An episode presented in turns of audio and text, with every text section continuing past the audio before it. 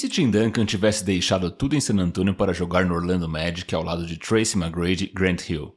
E se eu te disser que isso só não aconteceu por conta da ex-namorada de Tim Duncan e uma vacilada colossal do Doc Rivers, na época, técnico do Orlando Magic?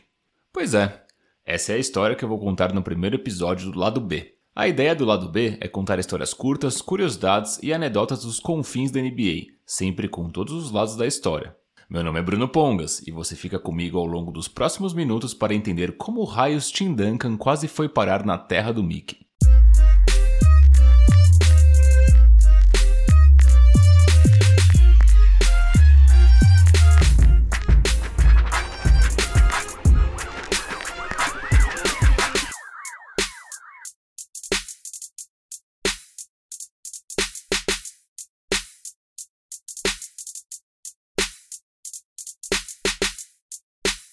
O ano era 2000. O San Antonio Spurs, depois de vencer seu primeiro título no ano anterior, com Duncan sendo MVP das finais diante dos Knicks, tinha sido eliminado na primeira rodada dos playoffs de 2000 pelo Phoenix Suns.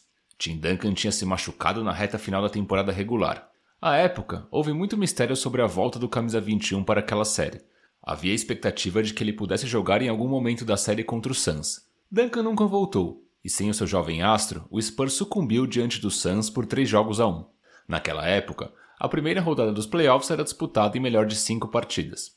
Ao final daquela decepcionante temporada para o Spurs, um combo de fatores levou a um flerte entre Tim Duncan e o Orlando Magic. Duncan tinha chegado ao final do seu contrato de novato e era agente livre, enquanto o Spurs tinha parte de seu núcleo no estágio final de suas carreiras.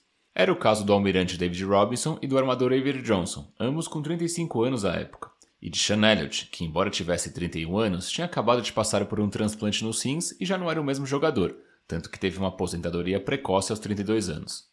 Enquanto o cenário do Spurs estava cercado de incertezas, a Conferência Oeste viu Los Angeles Lakers surgir como uma força iminente. Do outro lado do país, o pós-Jordan deixou a Conferência Leste sem um protagonista claro.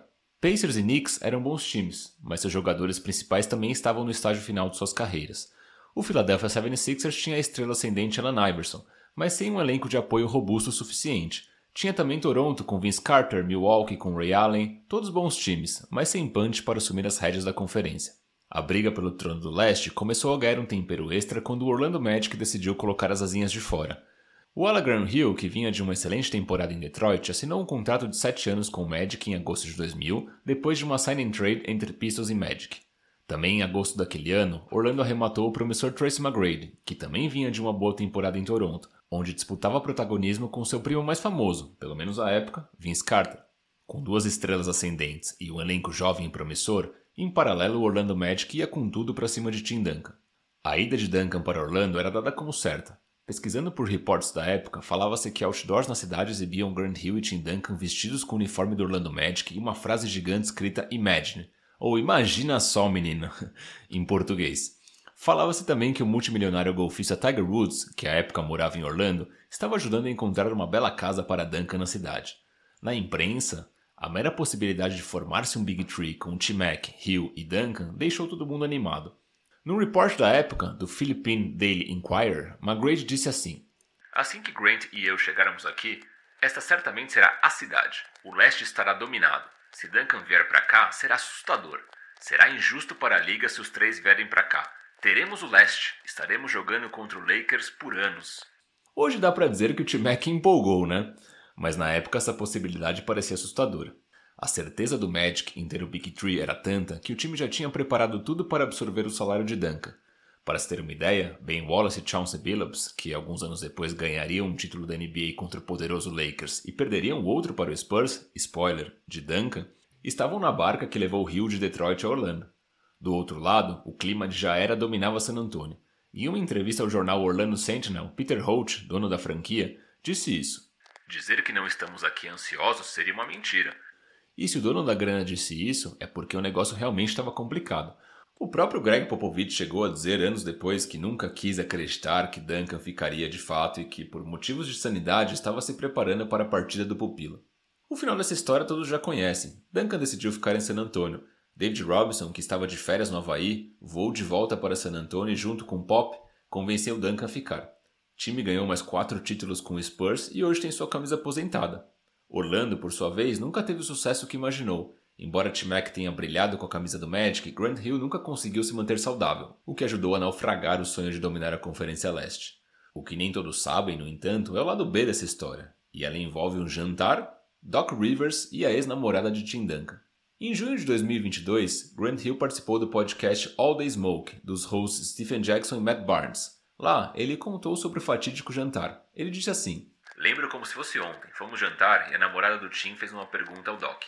As esposas e namoradas podem viajar junto com a equipe? Você tem que entender que naquela época isso não acontecia. Acontece agora, mas naquela época não acontecia. Então o Doc disse: Não, é uma viagem de negócios, isso não acontece. Eu não permito. Voltamos para o hotel naquela noite. Foi engraçado, porque minha esposa e eu estávamos no quarto do hotel quase como se o quarto estivesse grampeado. Estávamos sussurrando um para o outro e ela disse: Ele não vai vir. Eu disse: O que você quer dizer? Ela disse: Quando ela fez aquela pergunta, toda a linguagem corporal dela mudou com a resposta. Embora Duncan nunca tenha afirmado de fato que foi por isso que decidiu voltar e permanecer em San Antonio, essa é a história mais popular sobre a quase ida do Camisa 21 para Orlando. Doc Rivers, por sua vez, já falou algumas vezes sobre o assunto. Embora ele diga que a história não é contada corretamente, ele deixa algumas pistas de que pelo menos ela é parcialmente verdadeira. Em 2020, Rivers deu uma entrevista a Warren Johnson, contando que o que disse à época foi que as famílias poderiam viajar com o time de vez em quando. Ou seja, havia de fato uma restrição, ainda que parcial, de ter familiares dos atletas nos jogos como visitante. Ainda segundo Doc, seu erro nessa história toda foi deixar Duncan voltar a San Antonio sem o contrato assinado. À época, Duncan teria dito estar quase certo sobre ir para Orlando, mas queria voltar a San Antonio para se despedir de Pop, por quem tinha muito respeito. Foi nesse momento que Robinson voltou das férias no Havaí, houve o um encontro entre Duncan, Pop e o Almirante, e tudo culminou com Duncan reassinando em San Antonio.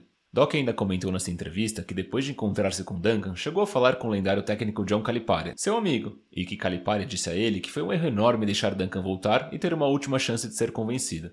Uma última vertente dessa história eu peguei de relance num artigo da ABC de julho de 2000. Nele, é citado numa nota de rodapé que Tim Duncan achou o esforço colossal do Magic em encantá-lo meio exagerado, e esse teria sido um dos motivos para que ele decidisse não ir para Orlando. Entre todas as histórias e teorias, eu fico com a história do jantar, e se ela não for verdade, azar da verdade, porque ela é simplesmente muito boa. Agora eu peço permissão para sair um pouco do roteiro e falar o que eu acho sobre essa história, pessoalmente. Inacreditável, né, que isso tenha acontecido porque o Orlando Magic tinha nesse momento a chance de ter aí um, um Big Tree realmente muito poderoso, né? Se bem o Grant Hill nunca de fato virou o jogador que prometia ser em Detroit, né, por conta das lesões, o T-Mac voou em Orlando, jogou muito bem e ele ao lado do Tim Duncan certamente seria um time para fazer final de conferência leste por anos e anos seguidos, né? E é impensável, né, principalmente se a gente pensa com a cabeça de hoje da NBA, né? Você ter uma negociação como essa barrada por conta de, de, de viagens de avião para familiares, né? Principalmente no caso do Duncan, né? Que na época, se não me engano, não tinha filhos de uma ex-namorada que viria a ser sua ex-esposa, né? É curioso também nisso tudo como a NBA mudou nesses últimos anos, né? Porque é, você vinha de uma época onde as coisas eram muito mais rígidas e mais restritas e até meio sem sentido, né? Não, não fazia sentido nenhum familiares não poderem estar presentes nos jogos fora de casa, é, ou pelo menos não com frequência, né? E hoje, se a gente pega a NBA, é tudo o contrário, né? Os jogadores são de fato os caras que controlam o jogo. E com razão, né? São eles que fazem essa, essa roda girar, eles que fazem a, o mecanismo da NBA, o mecanismo financeiro da NBA girar, e nada mais justo que eles tenham é, seus benefícios e, suas, é, e seus privilégios por isso, né?